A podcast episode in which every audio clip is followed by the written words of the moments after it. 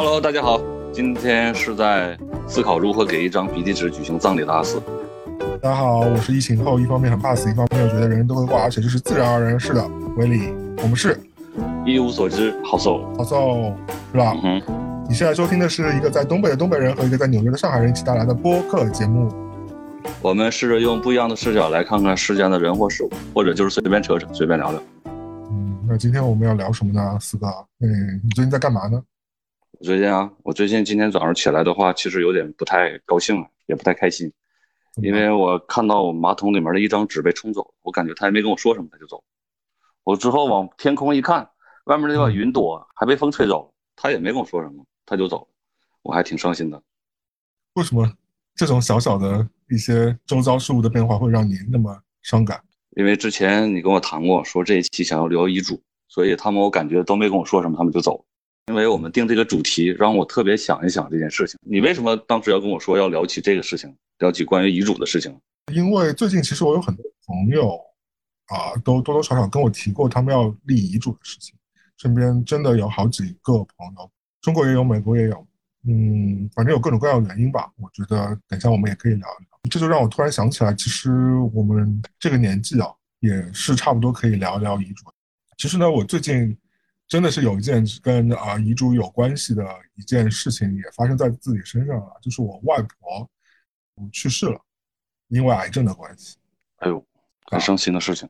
其实我没有那么伤心，到到时候我认真给我妈妈打了很久的电话了，因为我担心她比较难过，因为我外婆去世之前不是病已经挺严重了嘛，然后她其实陪了外婆将近照顾她好几年了，在最后的。这段时间里，我觉得一方面来说，因为外婆去世的时候也将近九十岁了嘛，那我觉得对外婆来说其实也是挺高寿的。其实，那对，按照咱们中国人来讲的话，那就是喜丧了。对对对，我觉得也是啊。我真实的是觉得，我觉得人能活到九十岁，而且最终因为你生病嘛，我觉得外婆其实可能到最后生活质量也不是很好了，而且对我妈妈来说也是一个挺大的负担嘛。如果妈妈花很多时间在照顾，然后妈妈年纪也大了嘛，所以，嗯，对，可能对他们俩来说都是一个比较好的一个结果吧。目前。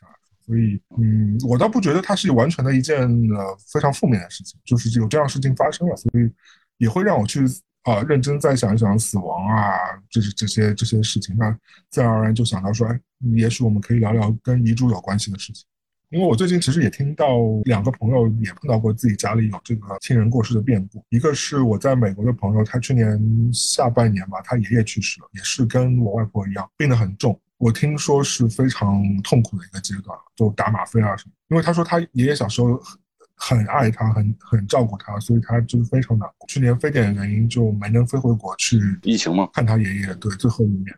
我也是因为。我跟我妈妈说我要不要回国，然后我妈说，哎呀，可能你飞回来之后，你隔离还没出来，大理就结束了，肯定是见不到最后一面了。另外来说，我听过的最近还有一个事情，就是我一个上海的好朋友，他的爸爸过世了，然后他爸爸才六十七岁吧，其实很年轻的，因为肝癌好像是，最后真的也是受到拖行了，然后他们在 ICU 的时候，然后到整个。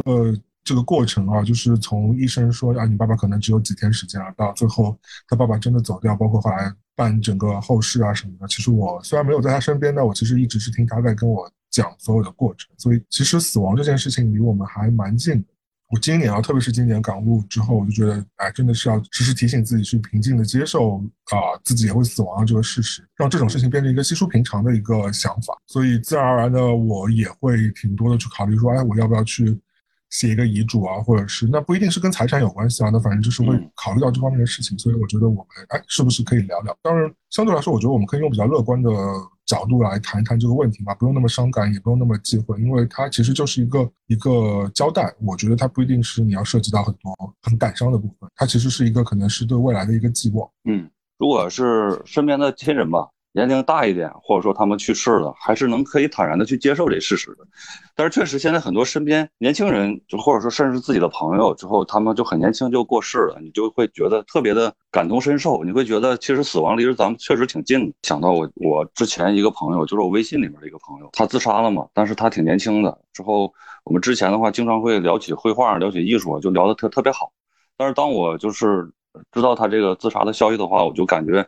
就是很就是很伤心。所以确实我会想到你刚才说这个话题，那遗嘱确实是也是离我们挺近的。以我对你的了解，你不会是那种主动会去想这件事情，对吧？你还是蛮乐天派的，不像就是我可能还有很多层面是会比较会有这种 奇怪思维的人。我一开始的一种感觉就是这个有必要吗？就感觉好像没什么必要。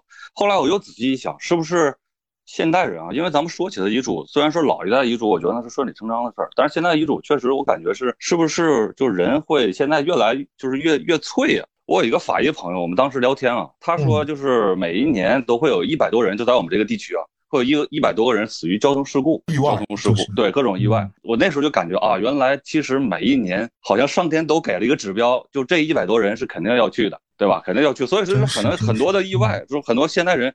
年轻人，我估计也是想到这事情了，就是他可能有些未完成的事情或者怎样，他就想要提前赶快说完，因为不一定哪天就发生一个意外嘛。因为前天我看到那个新闻，就是大连的那个那个那个傻逼啊，那个司机就活生生的报复社会，就冲撞那个对冲撞那个马路线嘛，之后就把就是四五个人吧，好像都直接的话当场的话就五死五伤哦，就当场就死亡。所以说他妈这就很就很他妈离奇嘛，就是就就就就不在了，不知道就不在了，很难让人接受嘛。所以说是不是？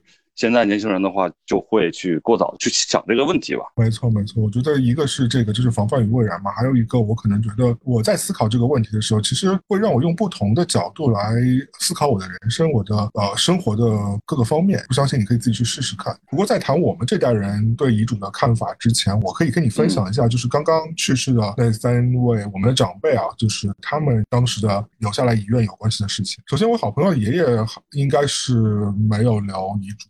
所以，我我没有打听到。就回到我外婆身上吧，我我外婆是应该是没有写遗嘱的，呃，也是因为她其实最近几年都已经阿兹海默症了嘛，就除了癌症之外和糖尿病之外，她其实呃到晚年的时候已经有很多慢性疾病，就其实也是都是挺严重的。所以她其实脑子已经不太清楚了，因为唯独可能就还记得她几个子女吧，谁是谁，但可能名字都叫不清楚。那绝对是不可能写遗嘱的。现在如果让该让我大概的去判断说，他如果真的有机会，他清醒了，他要留份遗嘱的话，我觉得。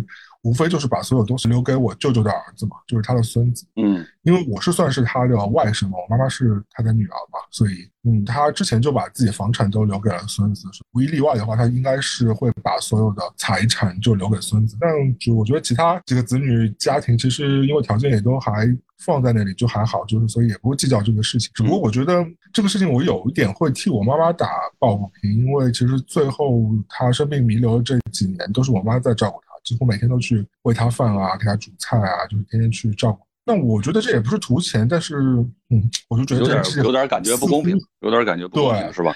对。但是你说这个确实，我觉得挺多发生在那一辈人身上，他们好像有固有的那种那种封建性的思想吧？我觉得应该这么说，他们总对自己家里面的这个男孩会更加的这个。重视莫名，就是为了莫名的就很重视，对对对对对，所有好的东西都要去给他们，就是那种感觉。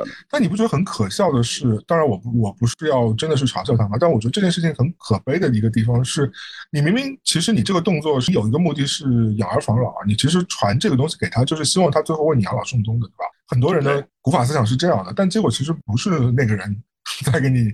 做这些事情，所以我反倒觉得他们可能会觉得这是一种理所应当，就是说你是我的子女，你理所应当给我去养老送终。但是我关注谁那是我的事儿，对吧？就是我不关注你，但是你也应该对我，对吧？养老送终，这是传统。现实就是现实啊，因为我妈妈他们这辈也有五六个小孩，所以其实你可以明眼看到，不是所有人是一碗水端平，不是所有人都尽心尽力的，每个人都以各种各样的理由，就是因为你知道久病床前真的无孝子呀。就特别是像我外婆，就是年年事又高，可能又会失禁啊。虽然有护工，你说脑子又不清楚，然后又要吃各种各样的药，多麻烦一件事情。你想想就觉得挺麻烦。对对对，确实这样。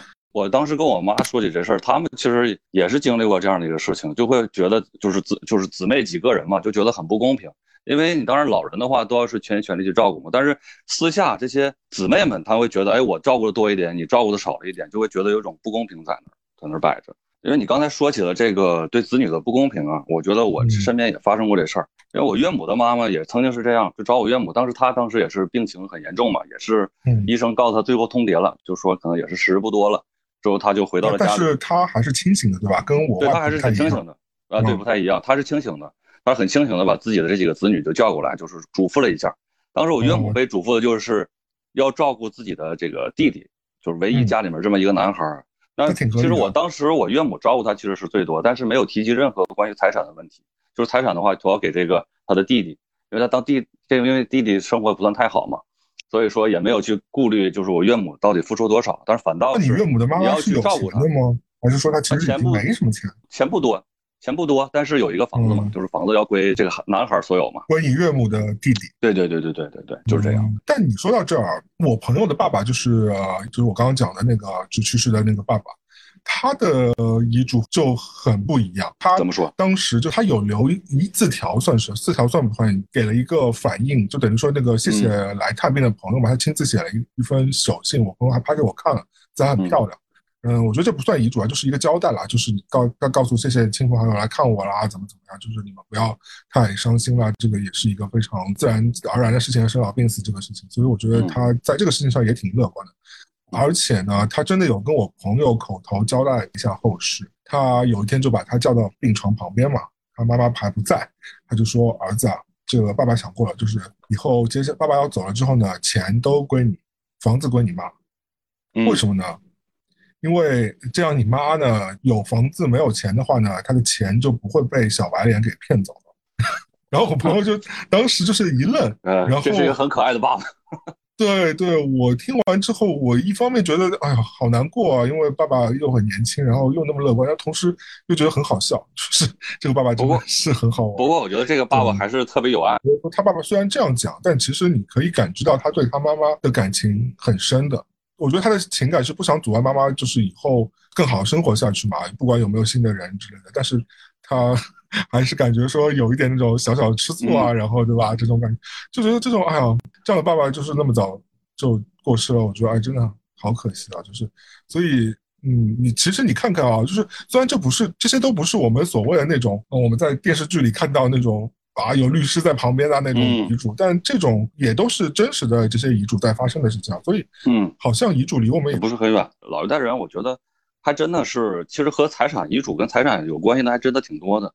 我之前问我妈，我说我姥儿当时就是有没有什么遗嘱，妈说我姥儿就没什么遗嘱，但是有一件事情，就是想要把自己这个钱分一下，分给孩子们一人一万块钱，就这样一件事情，倒是没有说什么别的事情。为为什么是一万块？四个孩子嘛。有四个孩子，所以他只有四万，因为他还要给我给我姥爷留着嘛，给我姥爷留着，就说明多多一部分的钱就 忘了这啥了。我以为对对，就多给给就是他们的子女嘛，给四个人分一点。那你姥爷没有走，照理说是不应该先分钱的呀。但是他要给孩子们钱嘛，因为如果都在我姥爷那块儿，因为他也是刚才你说的，因为我姥爷的话，因为当时还还不是那么年龄那么大嘛，还是有可能再去找一个新的一个老伴儿嘛。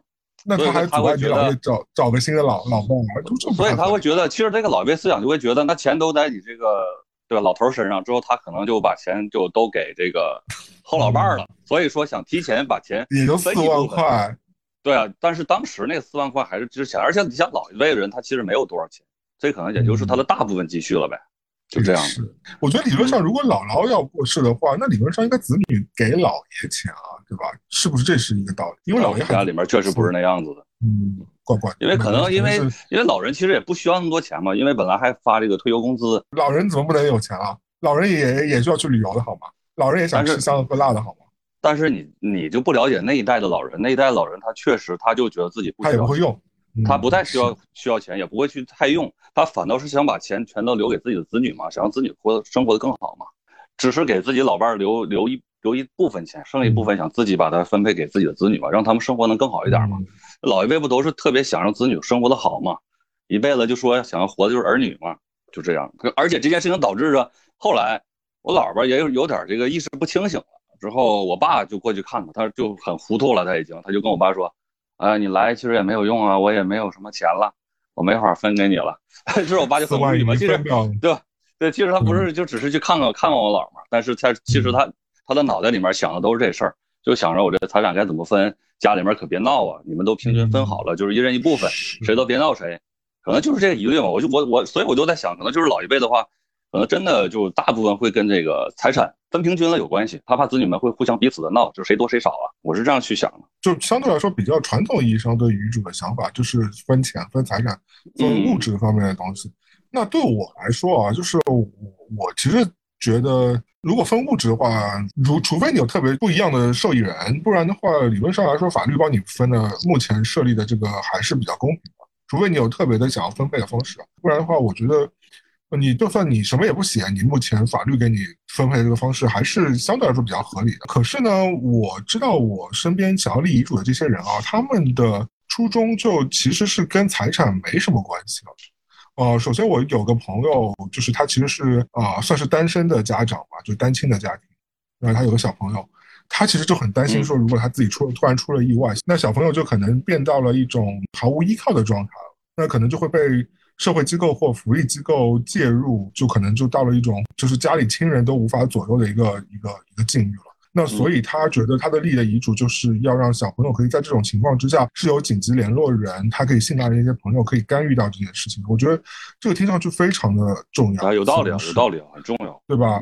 另外还有我听过我的朋友，就是那些他自己知道自己身体状况不是很好，有可能 呃讲的难听一点就是打引号的命不久矣啊，但他觉得就可能他要尽早去设立遗嘱来未雨绸缪吧。我觉得这也是挺有道理的。如果我今天我。如果真的知道我有一些你知道不治之症或怎么样，我可能呃，虽然我肯定很乐观的继续去生活啊，但我觉得呃，有一些交代和想法也是挺正常的一件事情。呃，很巧的是啊，就在我们录制这个节目之前一周吧，好像我就在微博上看到我以前有个朋友，就是啊，现在也是大 V 了，就叫反裤衩阵地的那个王鑫，然后他在微博上就也说了，突然间说了遗嘱的事儿，我也不知道他突然间为什么讲遗嘱的事儿，但我觉得他讲的。很有道理，所以我想念给大家听一下。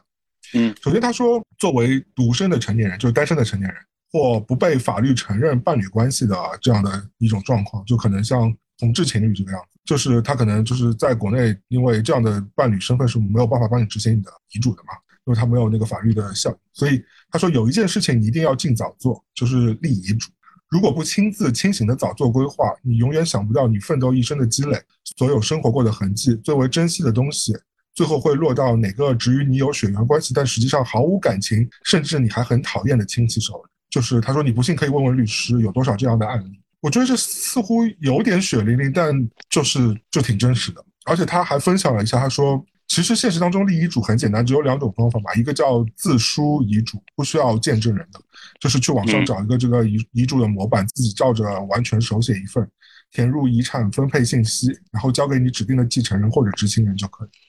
另外一个是叫做视频遗嘱，就是你需要找两个见证人，让他们出镜，自报家门和日期，并看着你录一个口述遗嘱视频。他说这两个都是有法律效力。那具体怎么操作，我觉得大家自己可以去网上搜索。我觉得这可以作为一个参考。嗯，那我觉得，因为他跟我们也是同辈人来的，他也是八零后嘛，所以我觉得啊，真的不是一个就是少数现象，已经可能对我们这些就是这一代的人来说，哎，可能是一个挺好的一个思考的角度或者是一个参考吧。我我确实还挺认可你朋友的这样的一个言论的。我觉得确实你一生那么多的一个积累，经过了不停的奋斗，或者说很珍贵的一些东西，你当然很想把它。给你认为能珍惜他的朋友，或者说是能用在你想要用到的地方。但是对我来讲的话，我就没有这样的思考嘛，因为我有有有家人嘛，有我的老婆，有孩子，我可能就会顺理成章的会想，我的所有东西就归他们所有了。如果真的不在了，所以就我就没有去想太多这样的事情嘛。对，你就顺理成章的不用想了，就是顺理成章的就不用去想了。但但嫂子改嫁，儿子那个不孝，你咋办？这些我觉得是身后的事情。如果真有这样的事情的话，就随他而去嘛，是吧？你要豁达。如果生前已经发生了呢？如果生前已经生前的话，你本来嘛，你要是足够珍惜当下的话，对吧？你对所有的，对吧？你的老婆对你孩子有爱的话，其实当然不会发生这种事情了。真发生的话，你也无所谓嘛，因为你都不在了，你要担心那么多干嘛？但是对我来讲啊，你说的是没错的，就是呃，我觉得王鑫讲的这个部分，主要还是针对于就是你可能目前还是没有一个法律承认的伴侣啊，或者是。还是孤家老人、孤家寡人。嗯，不要说那么难听嘛，就是 的确，我就是可能就现在我目前就是这样状态了。所以，当然，我觉得随随着我们现在社会进程到现在这个状态，这样的人还是挺多的。自觉或者自觉或不自觉造成这样的局面的，其实还是挺多的。我身边也有挺多。啊，我可不是被动单身的啊，我可是主动选择单身的啊。我可我是觉得谈恋爱太麻烦了，现在。啊，你别扯了，我可跟那个郭老师不一样，你别帮我别跟他们摆成一类的。我就微笑，给你个微笑。我还是那句话，就是结婚呢也是会离婚的，我就支持你那所有财产都归归嫂子，你净身出户。我本来也啥也没有嘛，对吧？现在就挺净身的，现在天天吃饭的话还得需要媳妇儿去请客，之后加油还得去老婆帮加。现在基本上我就已经不是一无所知了，可能就本来就没什么有。我现在微信里面还剩一块一毛一，这算私房钱吗？那有生之年要努力去赚钱，要给身后留点东西。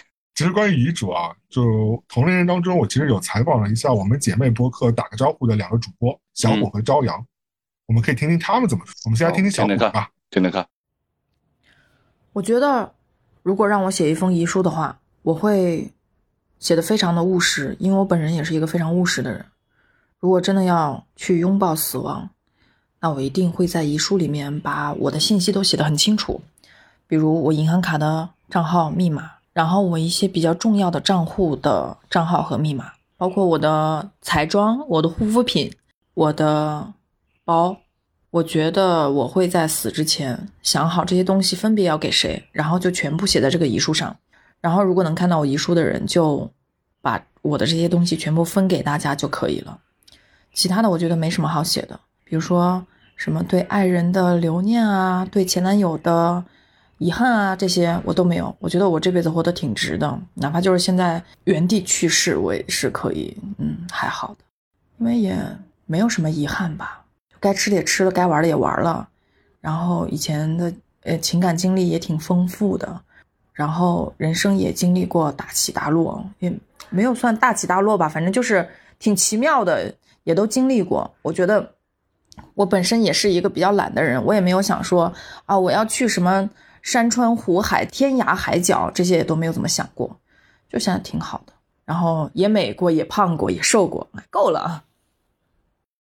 所以我觉得小虎主要的意思 还是在于说，嗯，他其实他其实财产没所谓，就是也是跟我刚刚讲的有点像，就是他其实觉得财产可能也是这就该怎么分配怎么分配。他其实还在想说，因为小虎是一个很爱买包包的人嘛，所以他我知道有很多贵的包包，什么爱马仕啊、LV 啊、Chanel 啊，这都是挺贵啊。可是他可能还会升值呢，这肯定是很贵贵重的这个东西。我觉得他可能就是觉得说，有些闺蜜啊，那。让他们可以获赠这些包包，会比说给爸爸妈妈或者自己小孩或者一些莫名其妙亲戚继承掉会更好，而且你也不会说把它卖掉。我觉得这其实是挺有道理的。我觉得这个倒是真的应该开好单子，把这些东西分给自己的好朋友，或者是真的喜欢这些东西的人。他是把自己的物品当做一个情感的延续嘛，把他最珍贵的东西分享给他最珍惜的、觉得能珍惜他这个物品的朋友嘛。我觉得这确实挺好的。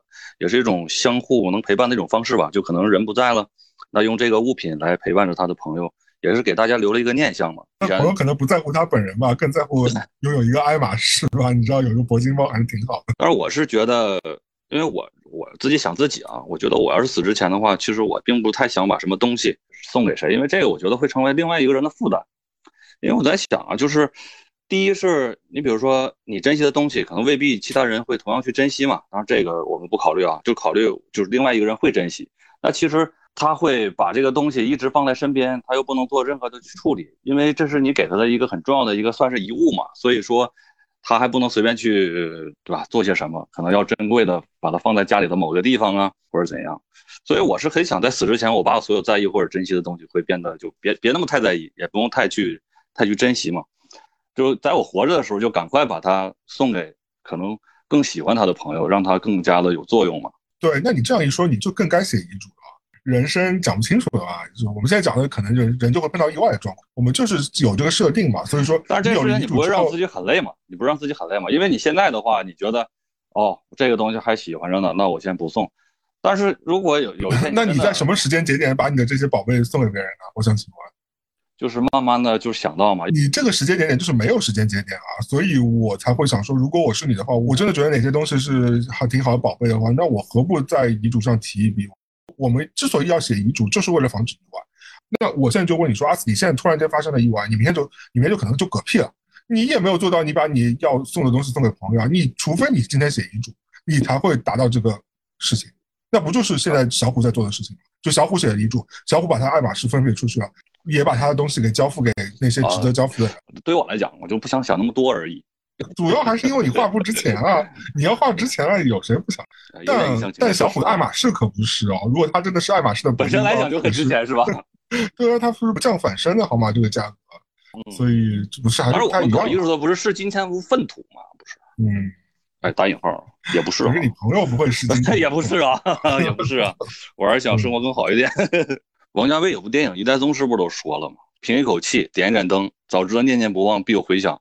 灯在，人就在，这不就是你的包在，人也在，对吧？你的念想也在。我们不都是很重感情的人吗？那那那赵本山还说呢，人活一世，有的人成了面子，还有的人成了里子呢。赵本山这话我我在这剧里没记得太清楚，但是有一句话我记得更清楚一点，就说你有多大屁股要穿多大裤衩。这基本成我人生准则了，我一直按照这个 准则来生活的。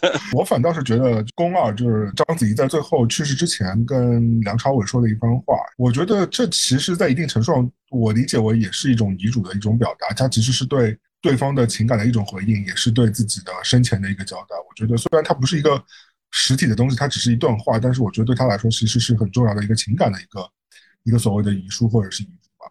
嗯，那我们来听听朝阳老师怎么说的吧。嗯，听听。Hello Hello，我是朝阳。关于遗嘱这件事情，我有两个方向要处理。第一，就是我现实生活中那些物质的东西其实不多。我内心认为比较重要的，就是我买过的那些所有台版的和港版的童年时期喜欢看的漫画。我当初为了收集它们呢，是装了一书柜，然后这些书柜里面的漫画和相关的周边呢，我会送给对他们同样有感情的朋友们。这是物质生活层面的，精神生活层面的呢？我会在之前委托一个律师帮我来处理。在我还有意识的时候呢，我会把我身边所有能记忆中能够触及到的那些硬盘、网盘上的那些小文件、嗯小片子、小照片儿，我都要清空、清干净。如果没有办法清干净，以及我遗忘的部分呢，我会请一个律师。在我死后的时候，万一谁发掘出来这个东西是我拥有的，那个律师就会跳出来和他打官司，然后帮我否定掉这件事情。我不想让世界认为我拥有这些小片子，就是这样。原来朝阳跟我的那个观点是一样，其实我也有十几个 T 的硬盘，我我我也有，我也有。你不是很正经的吗？谁说？我要告诉嫂子。这个跟正经要不要我 P 站账号码？我是终身会员。呃，私下给我发私信啊。不是，但是我看到我看过的东西啊，也太脏了吧？不是，那不是咱们分享一下吗？这东西叫探讨。当然，都是在 P 站看郭德纲相声的好吧？我们在 P 站看郭德纲和岳云鹏的相声的。不是，但是啊，刚才你赵阳说的那个事情的话，我我我有考虑啊，但是我考虑这是个问题啊，真是个问题，是一个问题。但是对我来讲，我觉得他给我提了一个很重要的一个。建议就是我要自己再审视一下，我要把那个好的留下来，就是那坏的，就是不行的、差劲儿的，我得给删了。好的话还要给它留下来，对吧？这代表我的审美啊，对不对？我说实话，我每次都想做这件事儿，就整理。但因为你知道我就是太容易上头，所以可能整理了半小时可能就不行了吧，就可能要去处理一些事情了。就你知道吗？这件事情是很珍贵的，当时是通过很多种方法，那步入了很多的情感，真是吧？才把这些删啊。对啊，所以说我也不舍得删呢，我就觉得我要把最好那个留下来，可能把次的留下来，更在乎可能别人发现了之后说，哎，这哥们品味还可以啊，口味还挺重啊。我他妈都挂了，对吧？有什么可想的？真是，记得前阵子我们有个共同的好朋友，字母姓好友，对吧？就因为最近我在跟他闹脾气，所以两个人 在死不往来状态，最后就不提他名字了。等我们和好了再说吧。然后他这个字母姓好朋友，就也是阿四的好朋友，那时候跟我说过，他说：“嗯，威利啊，等我挂了，你得来我家里帮我处理我家的衣服和鞋包，因为他是一个很爱买东西的人嘛，就是家里堆着都是各种。”不乏一些呃限量的一些球鞋啊，一些贵的衣服。但听完这个，我其实内心是翻白眼的呀。说实话，因为且不要说如果没有什么遗嘱指定啊，就排在我前面可以处理这些东西的人，就指定谁是他爸妈和他姐啊，我又不是他法定继承人。那就算没有他爸和他姐，那还有他那堆前男友啊，就男友啊、姘头啊什么的鬼，那肯定都排在我前面了。啊，就算就指定到我来处理了，对吧？这玩意儿就不是房契、股票和现金，对吧？那么好处理，都是都是板上钉钉的。就是这些衣服、球鞋，就算塞满几个房间，你想处理完，那也是天荒地老的事情啊。他活着的时候都被没在闲鱼上把它卖光，那死了之后，那我是不是半买半送也得花上十年吧？这哪是福利？这不在玩我吗？你觉得？反正我是觉得不行，我也不能一把火烧掉，对吧？这个啊，我要怎么帮你处理啊？是吧？好麻烦呐，你给我留负担了啊。那我觉得这这是不是你还得就明白在玩你是吧？思考一下，你是不是？你是不是？就是本来我不需要这些东西，但是呢，你以为我需要，就是你以为我可能需要这东西，对吧？所以说，其实来讲，你是给我了一个负担，我又没办法弄。哎，你有没有看过国外有个真人秀啊？就是他们会去拍，就是拍卖那种没有人认领的那个个人仓库啊。因为我有个人仓库，我也租了，就是因为你家里是不够放的嘛。哦，然后有些就是可能他就就没有人再回来再付这个钱了，他可能这个人可能就死了或者消失了怎么样？就，然后他们就会拍卖这些仓库，然后用很低的价格啊，就买到那个仓库。买到仓库之后，你就会去翻里边有什么宝贝。那有的是真的会像寻宝一样嘛。那就就就会就会就会挖出来一些就是很值钱的古董啊，什么就钱币啊，或者是甚至藏在哪儿的一个什么东西一样。嗯，但有的就可能会亏钱，感觉这种这种就可能跟这个有点像，就朋友的这个掘宝活动。我觉得这样如果是我的话，我倒我我倒肯定感兴趣去去去去拍一个回来。我很想把这里面的所有的这些东西做成一些艺术作品，我觉得这还挺有意思的。就无人认领了这个有啊。你不记得之之前那个？我记得这个跟之前多抓鱼，你知道那个二手网站他们做的很像，做二手书的嘛。二手书里书里都会夹着一些票据啊什么那些东西，对吧？有些人你卖掉之后，你其实你是没有自知的，那些飞机票啊、那些演唱会票子啊、照片啊什么的，他们就把这个东西和这个书，当时就做了一个这样的展览。我觉得这个还挺有趣，其实就是差不多意义的。啊，差不多意义，确实确实，嗯，就被遗忘了。但其实是生前你会觉得挺重要，你才会把它留下来啊。不然你会留下来那个干嘛？嗯，但到一定的时间你也忘了，你死了之后，你其实这些东西就跟你其实也都没什么关系。嗯，刚才听你说就是给朋友打电话嘛，就是问一问他们要有什么遗嘱，因为我从来没有探讨过这事情嘛，我也想我说那我也给我朋友去打电话问问吧。之后我 可不是打电话的好吗？谁会打电话问他？发微信嘛，对吧？当然是，当然了，我觉得打电话的话那就更其实更嘚儿了。你说你刚打个电话，喂，对啊。写遗嘱了？你写遗嘱了？他说：“你他妈有病吧你？是不是？” 所以呢，我就是我也是发语音啊，我就我就给他们说：“我说你你你写遗嘱了吗？来分享一下。”之后我我听了几个答复，有这样的，给我回复一下。我打麻将呢，刚输钱，现在心情不好，现在不想说。还有就是说跟你没关系啊。还有说的说就一个字儿，就就滚。还有一个更他妈离谱，他说其实。我是你亲爸爸，还他妈占我便宜，我就是想为节目来采访一下嘛。但是他妈的，真是啊，可他们没有明白你那个问的利益。我在我朋友面前可能就不太正儿八经。我我觉得不是，我觉得就是可能很多人，如果他真没想过，他会觉得问这个问题挺冒犯，他会觉得你是在，而且特别是中国人吧，我觉得挺，他会觉得你你是不是在咒他或怎么着的。但如果你真的到了，比如过了三十几岁，你认真想过这个问题的话，你其实觉得这是其实一个挺严肃也挺好的一个问题。你到底有没有？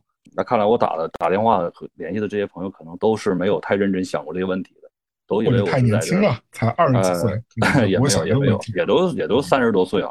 可能他们就觉得我这个聊闲聊惯了，因为我总聊闲嘛，没事就聊聊闲一下，之后他们就觉得我现在仍然在聊闲，也不正儿八经。你就是个老不正经的，就是。我一无所知嘛，对吧？但是我还是一本不正经，是吧？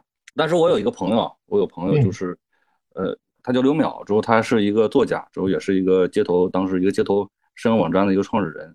他之前也在简书，就是一个那个一个 A P P 嘛，一个 A P P 的软件，就是啊，谁让你打广告的？哦，对对，把这擦掉，把这擦掉。当当然了，他就在那儿有一个挺好的职务嘛，嗯，就是公司。待遇还有吗？这个？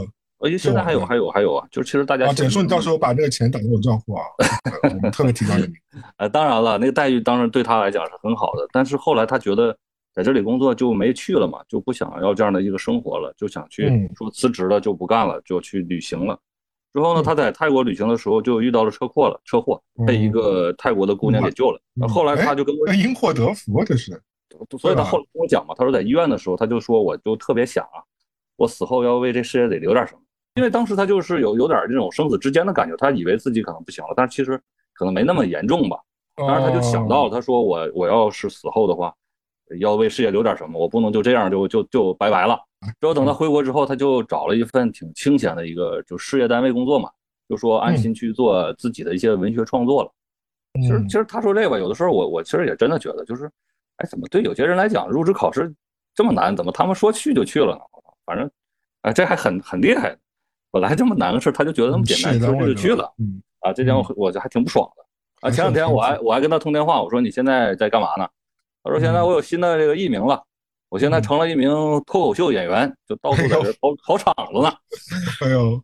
呃，虽然说吧，我我感觉啊，我们跟他聊天，对我没有听他说什么关于遗嘱的事情，但是我能听出来，他想要为这世界留点什么，留点精神上的财富，或者说留下一点他的文字，或者留下他一点点的他觉得很很好的影像，那就算是他遗嘱中的财产吧。就是因为我觉得有的时候，就世界啊，对做艺术的，或者说对做设计、做搞文学、搞影视等等吧，这一系列的，就是创作者。都还挺好心对待的，因为其实他们的就是精神吧，我觉得会通过那个作品，其实会留存下来的。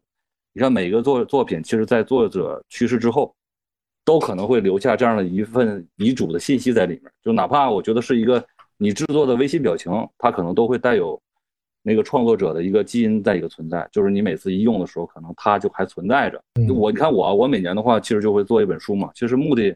我细细想啊，我觉得可能也真就是在于此。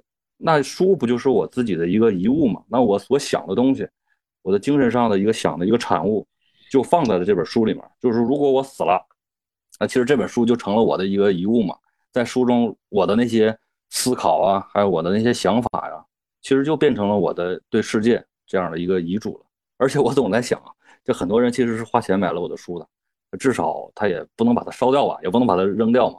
所以这这在这点事情的时候，我都觉得有点沾沾自喜。我就用了最少的价值，其实就留了点东西，而且留了是书籍，是书纸，对吧？当然，我觉得你这浪漫主义想法是很好，但在一定意义上也是就是一种自我安慰。其实可能对于其他人来说没那么重要，他也觉得可能他买也只是觉得当时好玩，可能事后对对对对，他可能就成为他几几百本、几几千本的书的收藏当中的一个，他可能翻都不会翻起来。所以，但是你做过这件事情。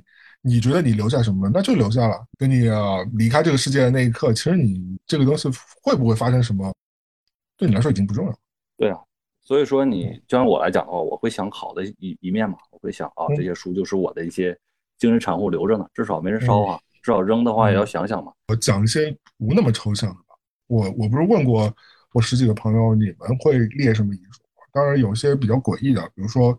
灵堂里不要放自己的照片什么的，或者是要把所有钱留给日本的漫画家什么的，这种我就不说了，就是一些非常诡异的一些要求。我听到的其实比较多的，除了财产之外的，大家要求其实都是葬礼从简，骨灰扬了，就不管是你扬在哪，扬那个草地上或扬海里，都是扬，都得扬。我觉得这个其实选。都有一种洒脱的情怀在里面，就赶紧给我扬了。谢谢这种选择，我觉得挺很环保啊，就比我们以前那个也不占个地儿，对吧？就活人死人不跟活人抢地方，我觉得就是尘归尘，土归土，其实是挺好的。所以我在跟朋友讨论的时候，我觉得说，哎，这个方式不仅好，而且其实它是一个生意经啊。如果这个东西，如果你是不是你写这个事儿，你是不是嘱嘱咐给一个人，对吧？嘱咐给你朋友，但大多数人没做过这个啊，这个说不定是个技术活呢。你到底是迎风洒还是逆风洒？你是在阳光下洒 还是在旷野中洒，还是海平面上洒？都都要讲究的。就这撒骨灰，你你你没做过，你是不是都不知道怎么下手，对不对？啊！而且大家现在都九九六，可能都没空吧，就专门给你就是安排一个出行，然后专门去撒一撒。对，照这么说，你是怎么着？你要想干这个，是不是可以有一个这个就挫骨扬灰的这个有限公司，可以专门做这个一条龙服务，对吧？是不是生意就来了嘛？然后你办公室肯定得安排三个这个区域，左边的区域就是律师，然后陪你签好这遗嘱，指定我司负责骨灰，让法律意义上才生效。就是中间的就公证人啊，对，中间中间的公证人就得公证一下，因为没公证，你这遗嘱是不知道是合不合法的。那右边就是我司的这个业务经理。然后跟你签约，然后跟你说提供这个挫骨扬灰这个服务啊，你可以有那个 essential 啊，就是最基本的这个服务模式，也可以挫骨扬灰 plus，对吧？也可以挫骨扬灰挫骨扬灰 pro，对吧？提供不同的档次。然后我觉得这么一来，哎，是不是比那个冯小刚当时搞那个私人定制都要来的？体面一点，你别说啊，你说的挺有道理啊，我听起来觉得你这声音还能挺不错呢。嗯，而且还挺有爱的。你说实话啊，对啊，当然了，而且对吧？对啊，你想啊，要是一个动物学家的话，你要是去世的话，又委托给你们说，让你们把他的骨灰带去非洲草原，就对狮子养，对吧？你说这个气派，这个洒脱啊，就挺带劲的。对狮子养啊，对啊，嗯，但是你们 做好防护啊，这事儿他不管。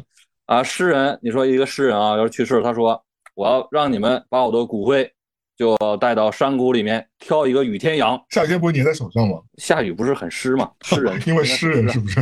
对啊，就是你挑这个，人家得有要求啊，对不对？大王，嗯，对，办办办都得办，你只要办我们的 Plus，办我们会员卡，办办我们的 Pro 都可以帮你打折。呃，我我提前办一个会员，我提前办。好的，对，到时候你帮我养，我想想个地方啊。前一天。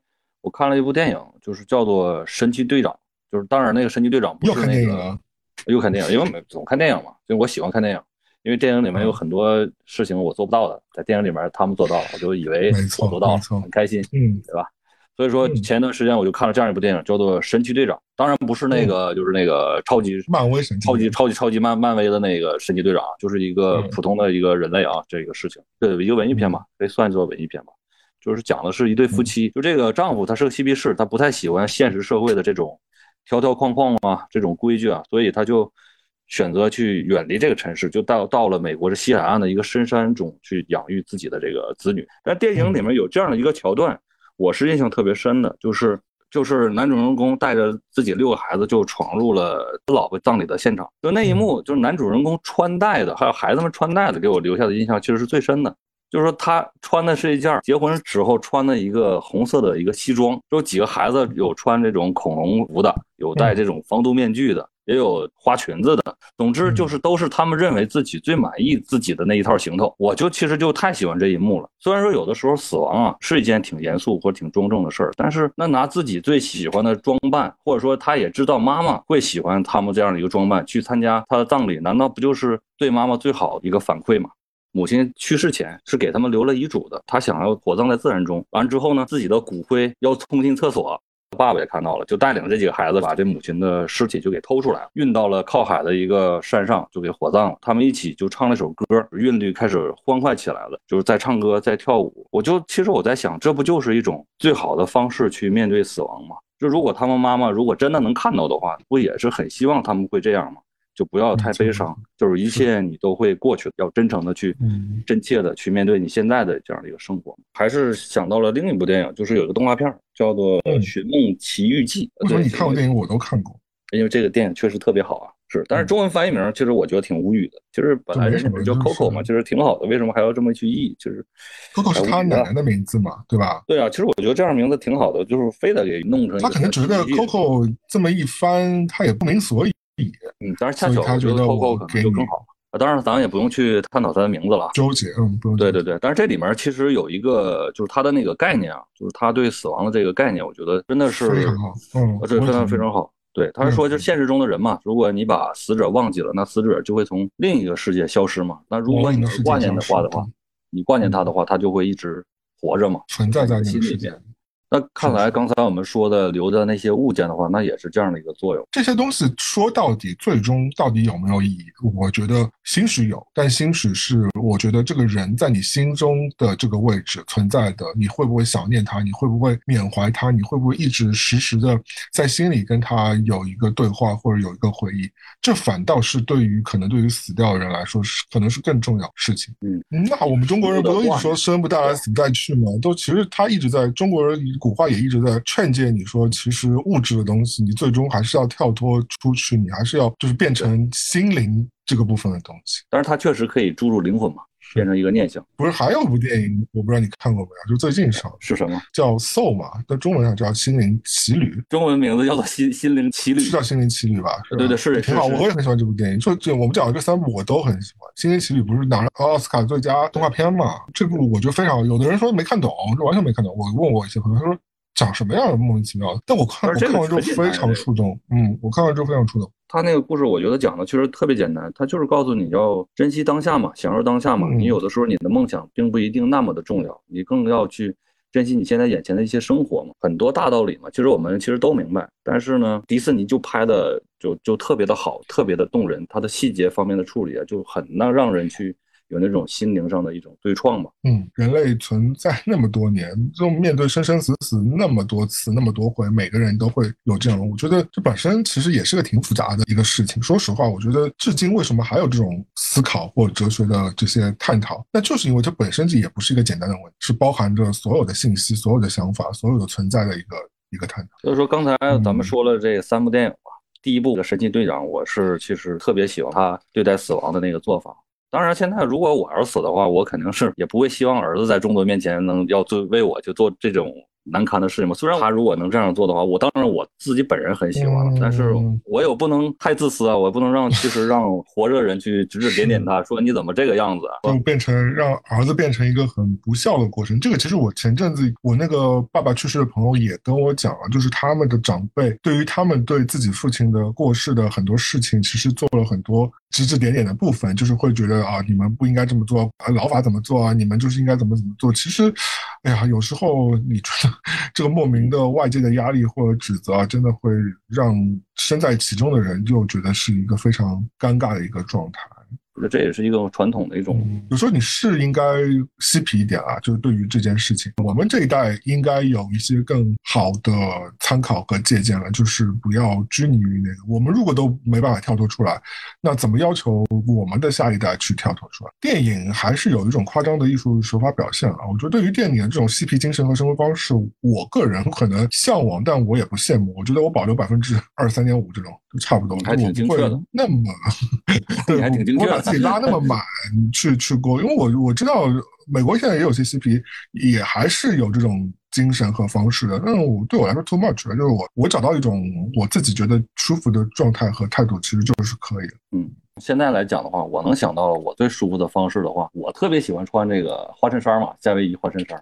我如果真的死了，我就很希望，如果我儿子能这个穿着夏威夷花衬衫，就来到我的这个坟包面前，给我唱一首歌，对吧？跳个舞，你有你有坟包，说明你没有用我斯的服务，你没有撒掉。我分两部分，就是我的一部分用来用分包，之后另一部另一部分呢委托给你们公司，好吧？可以可以。但如果非得要自私要求点我就特别想让他把我那摩托车带过来，就给我轰两脚油门，我 给你听一听，是不是？就 让我听听，就那个就是我觉得我脑袋里面可能是理想的想象的最理想的样子。难做到吗？不难做啊，但这挺具体的啊。你这那么具体事儿，你真的得立遗嘱，你才能得到这个结果。不然的话，平时跟他讲讲呗，对吧？大了的时候我跟他讲讲。不然往往理想很丰满，现实就会很骨感。你肯定得就是之后儿子说：“爸，你那个坟包在那山头上太高了，我这摩托车太沉，我推不上去啊。”是，我说我操，你想点办法嘛！我说，我都死都死了，是不是？我真实的啊，就是我我其实写过一回遗嘱的，是非常真实的一个。啊，你还写真写过呀？嗯，写过写过，而且这事儿也讲来有点难受，但也挺好笑，是吧？什么情况？什么情况？就我来美国之后第二年呢，其实当时的生活挺焦灼的，因为出国都是有一个蜜月期的嘛，每个人都这样，就是两年之后啊，差不多钱也差不多，你对这个地方新鲜感也没了，那这个蜜月期就结束了，接下来就是无尽的这个压力了。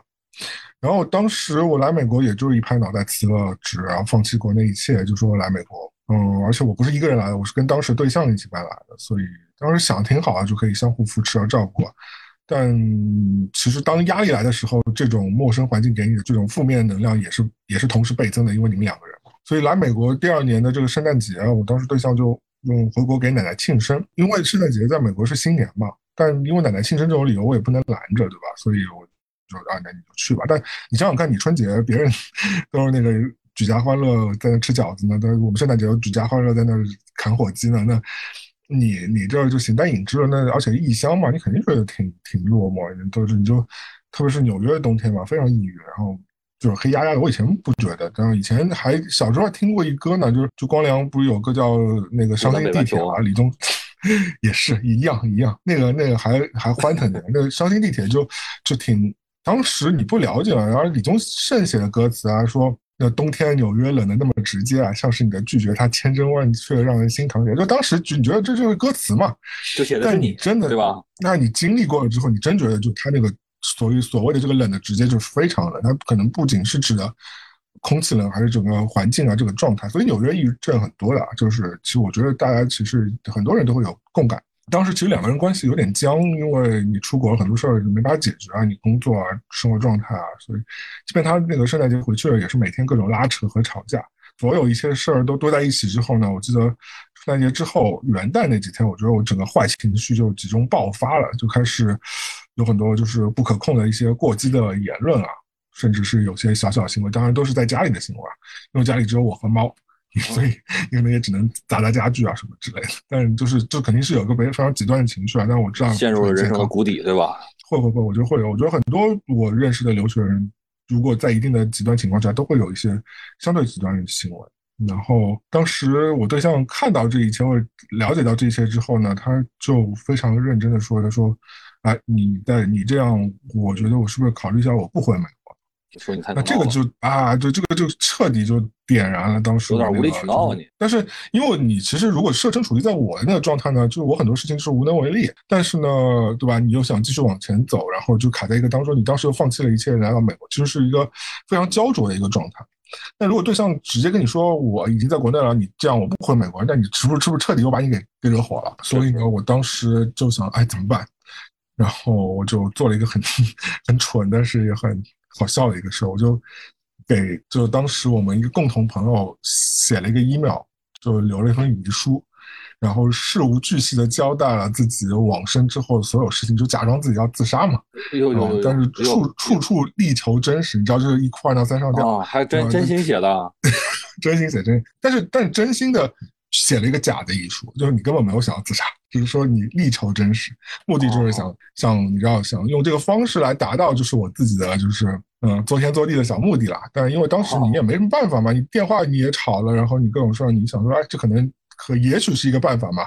那不然为什么大家都一一哭二闹三上吊呢？说明是有效果。所以我当时就用了上吊的这个效果，打打引号的上吊。然后呢，怎么着呢？这邮件最后真的起了效果。我跟你说，就特别牛。看来你写的还是很真实。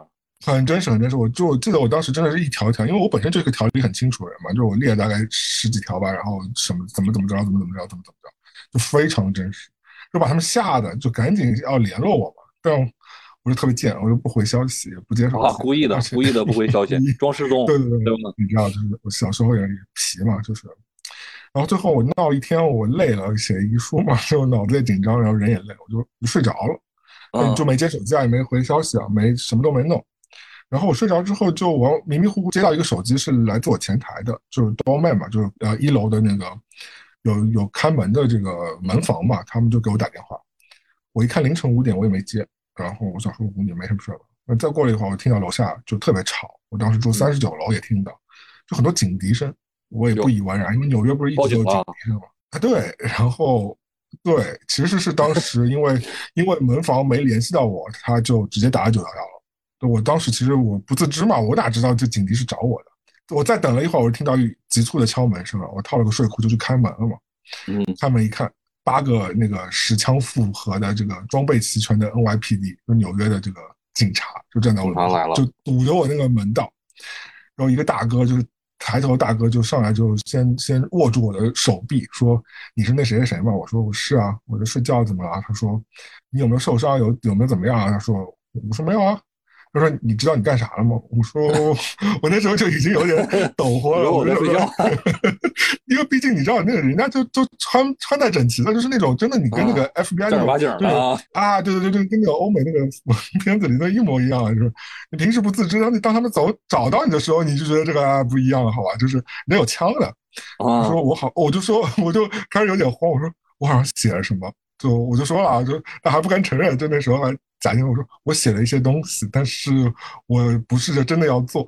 其实我知道我做啥错事儿，但当时你没有联系到，就会造成那么大后果嘛。朋友其实打电话来问，对，问天天给你打电话又不接，就以为你可能真的就自杀，就就对对是，所以就报了警。所以对他们就打了九幺幺，但九幺幺不管你，就直接派了那个他。他不知道你会怎么自杀嘛？可能你弄个炸弹把自己炸死，那会危害到别人，或者是或者你死在家里，那给人家大大楼以后造成不好。所以警察就真的来了。然后我说完说，嗯，我说我没有，我也不知道我要，我就随便写了一点什么东西，但我不是真的要做嘛。大哥就没理我，大哥就一个手势，一群人就嗖的就直接就冲进我房间了，就跟那个排雷那个 部队一样，然后就那个房间要把你抬走是吗？东翻西翻，然后嗯，翻完之后那群人发现没什么东西，然后也没发觉什么危险的东西，然后大哥说，嗯，好，你得跟我们走一趟。我说我天大误会啊，大哥，我真的没有要那个，我说。字儿我不是，你所说的话会成为呈堂证供，对不对？这倒没有，我也没犯罪啊。他不是，他没有，他不是拘留我了，我还不是抓捕，也算是抓捕。但是就是我，但我不是犯罪，我只是要自残，疑似自残。大哥说不行，这是规矩，你得跟我们走一趟。不由分说的拿出了啊手铐，是真实的手铐，然后就把我给铐住了，而且我两手就背铐住了嘛，不是那个铐在前面，是铐在后面那种，你懂吗？啊，我懂。然后。嗯，你不懂，我觉得扣后面还是帅一点，扣前面有点不太帅。扣后面，扣前面都是经济犯吧？你还得用那个夹夹克给挡一挡的啊。扣后面戴个头套吗？行，我没有犯罪，我不是。因为那时候我其实只穿着 T 恤嘛，就一件薄的 T 恤和我套了一条，我穿一条内裤，但是也有外面一条睡裤长裤嘛，就没了，就这三样。他们也直接想把你押走，就所以手机、钱包、钥匙什么都没拿，就直接把你从。直接把你扣走，然后我就被压着从那三十九楼坐电梯下来，然后而且而且还好，就凌晨，就大楼没什么人，路上也没什么人，就没什么人看到我，就被压着就压上了一辆救护车，楼下有辆救护车，除了警车之外，然后就坐里边。就大哥说，嗯，别担心啊，就没事的啊，就是你没事，就大家都会有，就是经常发生的，不用太担心啊。估计见多这种场，反正你你没说，你说大哥，我是没发生什么，你这对待我也太不残忍点了吧？还拿手铐，还拿还拿手铐。你能不能温柔一点？然后那时候我还是被铐着的，然后他就把我就其实就送进了就近的医院嘛，然后去看看，就让医生检查一下我的。就接下来还是有有很很多很很神奇的事情的，我觉得对吧？今天我我就先不讲反正，以下省略三万八千字吧。总之呢，就是反正经过艰难险阻之后，我还是最后还是回家了，然后也跟家里人和朋友啊，跟我爸妈什么的，就闹了这个大的 他的这个乌龙之后呢，就解释了一大通，大家也都没事了，对象也顺利。回美国，那你成功了呀？也其实也不算成功吧，因为最后其实就是你你经历很多这段事情之后，其实你自己也成熟了嘛。你最主要是你会知道说这种玩笑啊，或者这种东西，这种非遗嘱的遗嘱，这种搞笑的事情，你真的不能做了，就是因为其实它会造成很严重的后果。当然，我现在讲来挺好笑的，我自己觉得这是一个过往，但其实你现在听听，你也会觉得这事儿很抓嘛，对吧？会觉得自己。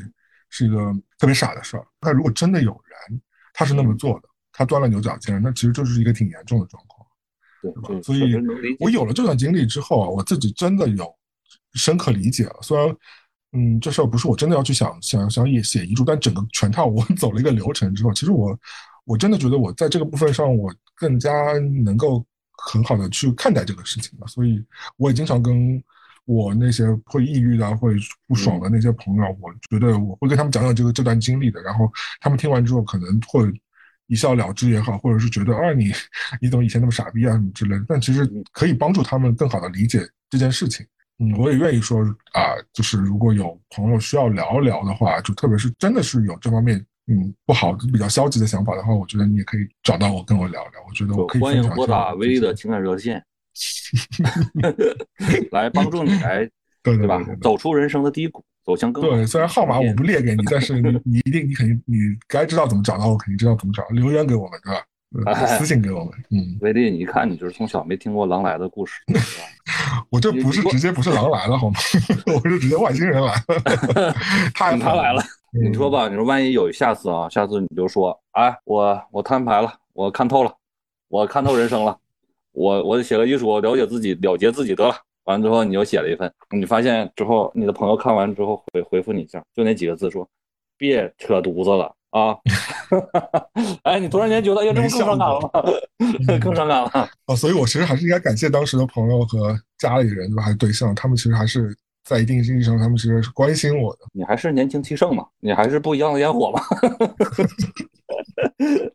哎，你说到这儿啊，我要我就想，如果我要是非要是写一个遗嘱啊，当然我没写过，但是如果我非要写一个的话，我可能也写不出来什么东西来。但是在我眼眼前就飘过俩字儿，我觉得我最最会可能写下来，就就是没事儿。平时就是一有什么事儿的话，我老婆就跟我讲，我就说。没事儿，没事儿。总之就是爱谁谁说什么事儿吧，我就总感觉哎呀没事儿，没啥事儿。完，我老婆总说总就说说你这句不就是敷衍吗？你就跟没说一样，还能有啥事儿啊？嫂子说没错。啊对啊，所以说你看我整半天啊，我想了咱们聊了这么长时间，就是整了半天，最后我临终的一句这个遗嘱还还能是一句废话，嗯，真是废话。但是我其实我要想啊，因为我我我有儿子呢嘛，就是我老烦你儿子，你能不能让他冷静一会儿？我也不能让他太冷静了，对我我得想想我的身后的事啊，我到底该跟他该说什么？嗯，我得到底写什么遗嘱给他？我倒是特别想跟我儿子留一个首饰当遗嘱，对，一个首饰。我突然间想起，我觉得那个是我最好的一个表达了，因为我和儿子就是就是离开的时候，就是我把他送到姥姥家，我要去上班，或者说我要出门，我跟他去分开的这样的一个过程中，我总会去比一个手势，就是用双指，就是放在这个眼眉的上面，对吧？眼眉的上面就是脑门这个地方，当然了，就是眼眉这上面一点，之后两只手指呃抵住之后呢，呃潇洒的向外这样一挥。哎，就代表我们就是要走了。就他呢，也是学会了，他也是这样去对我去做的，就是放在脑门上，就跟我唰这样一挥，我们就就是互相道别了。如果要是我是真有遗嘱的话，我倒是反倒觉得可能也不是说写什么东西了，呃，我可能就就会比划一个这个。对我，我可能会在我临死之前啊，就是躺在病床上，如果就手还能有劲儿举得起来的话，啊，对，能举得起来，我就最后一个动作。我就想跟我儿子做这样的一个动作，就是滑上去这一刹那之后我就没气儿了，完美。但你这个，我问你，就是你歘那个出去那瞬间，你这力道是不是要大？必须要大呀，这必须得大，必须得非常有力。但是现在我唯一害怕的一件事就是，我害怕就是我比完这一下之后还没死。我还还有气儿，然后我他妈的就得，我就得还得滑，我就得不停在滑。我说，哎，怎么还不死啊？那你就是奥特曼了。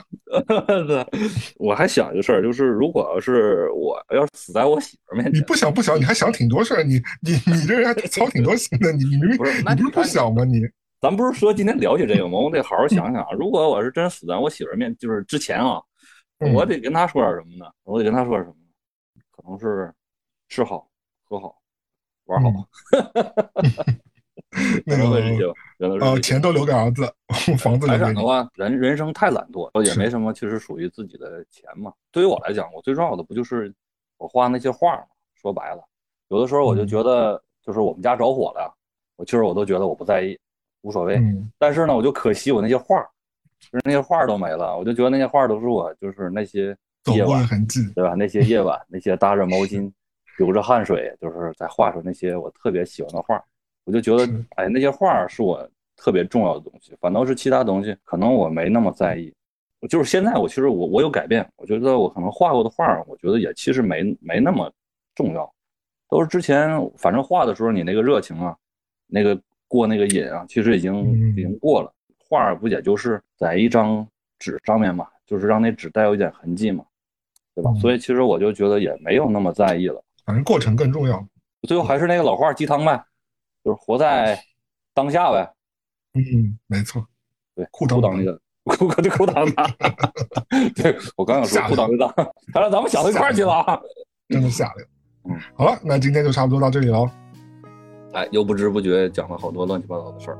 嗯，今天真是乱七八糟，太乱七八糟了。如果大家喜欢我们节目，记得关注我们，或者希望听到我们乱聊什么话题啊，分享什么故事啊，解决什么问题啊，都请随时随地的留言给我们。